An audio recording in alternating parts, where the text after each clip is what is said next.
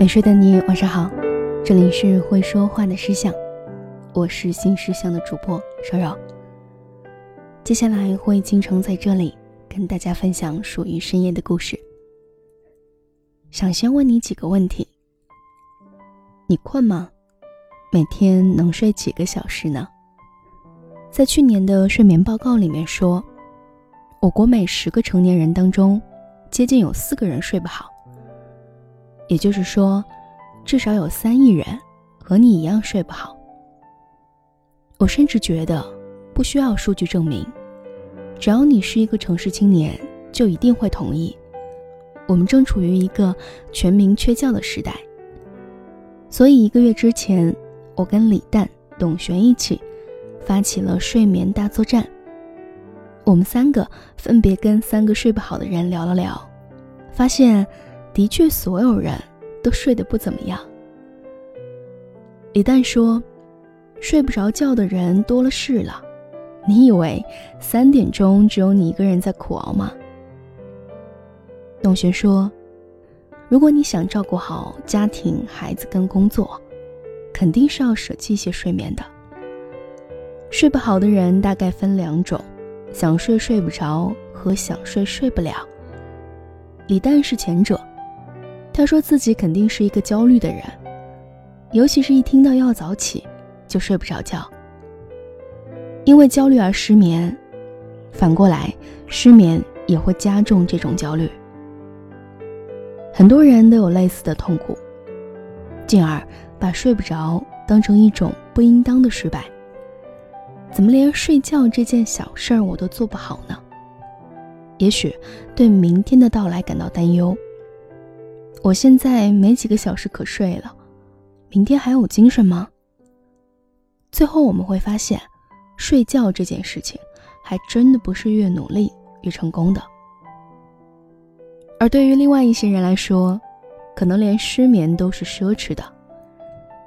演员董璇对谈的是一位有两个孩子的职场妈妈，这位妈妈叫做刘秀媛，家住河北廊坊，但工作在北京。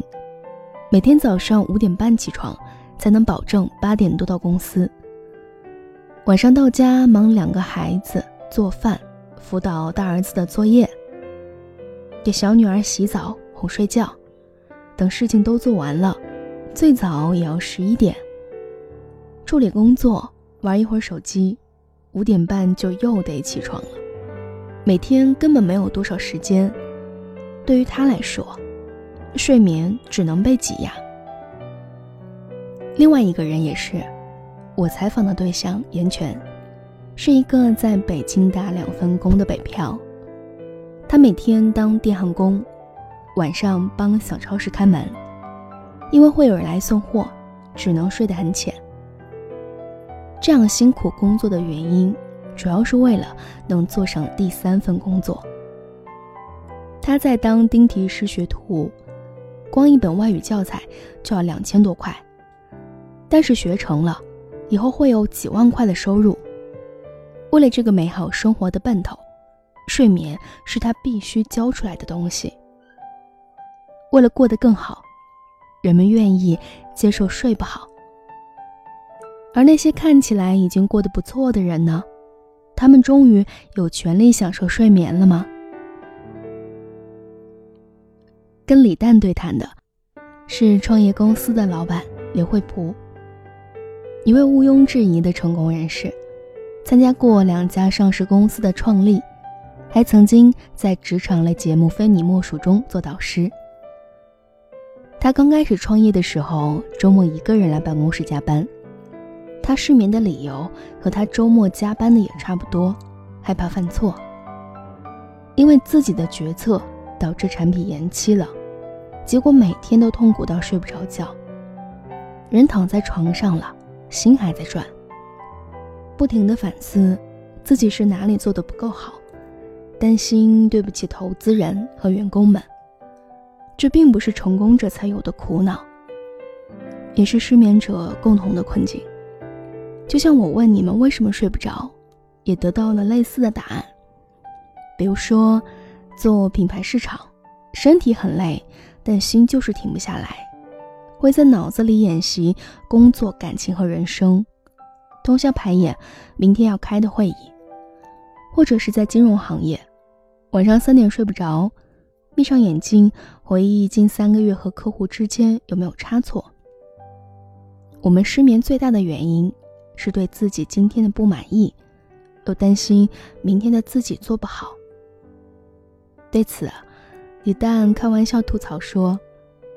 人生的状态就是焦虑，焦虑，焦虑，焦虑，焦虑，成功，空虚，空虚，空虚，空虚，找事儿，然后还是焦虑。焦虑是一种进化的必然吧。所以，关于睡不好这件事情，我们要解决的问题，可能不是如何才能睡得着。刘惠普提到一个小细节很有趣，他说自己有一次跟四个人吃饭。四个人的精神状态都很好，他刚工作完，精神不佳，有一点羞耻的说自己开始吃安眠药了。结果四个人里面有三个人说他们也在吃。那一刻，他觉得很坦荡，甚至稍微舒了一口气。睡不好没有什么大不了的，而经过这次对谈，我也明白了一件事儿：选择一个你想要的人生。代价可能就是睡不着。刘秀媛可以在家做全职妈妈，但她不想放弃工作，因为有自己的工作，是对自己的尊重。为了学丁题而打两份工的严泉跟我说，就是想多赚点儿，干好一点儿。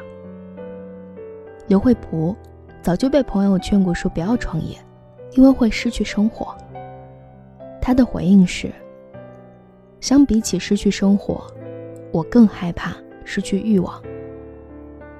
所以你知道了，我们的失眠都是因为有所求。不必太过责备睡不着的自己，失眠者从来不在少数，每晚都有三亿个人和你一样等到天亮。我们总有太多想做的事情，有太多还没有来得及实现的目标。李诞最后说：“向奋斗者，向贪嗔痴，致敬。”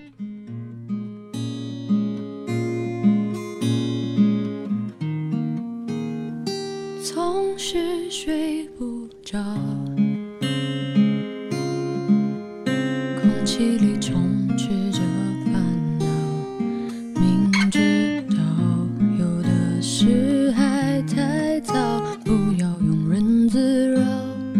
就是睡不着。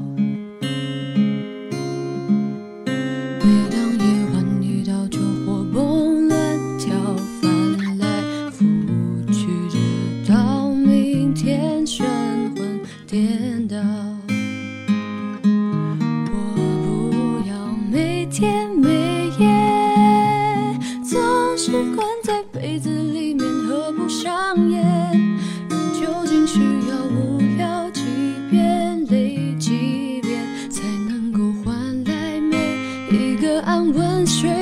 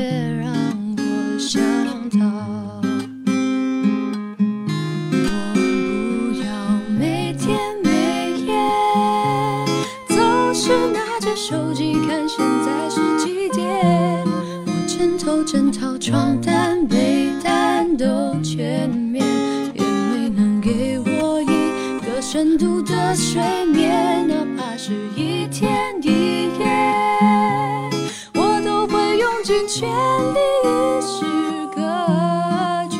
可惜的是，我的失眠无解，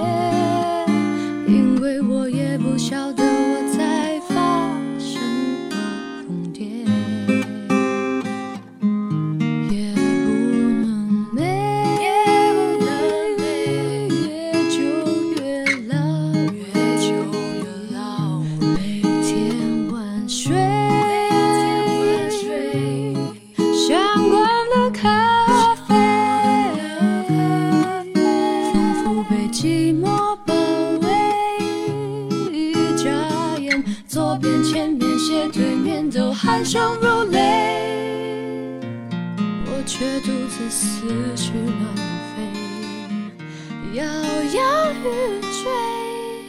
我不要每天每夜躲在被子里幻想另一个世界，那里有几百、几千、几万个夏天，满地的凉鞋，西瓜一整条街，抱这一切。就算汗流浃背，没有风吹，梦想还无畏，好过现在每天后悔。白天掀不开棉被，直到几时回？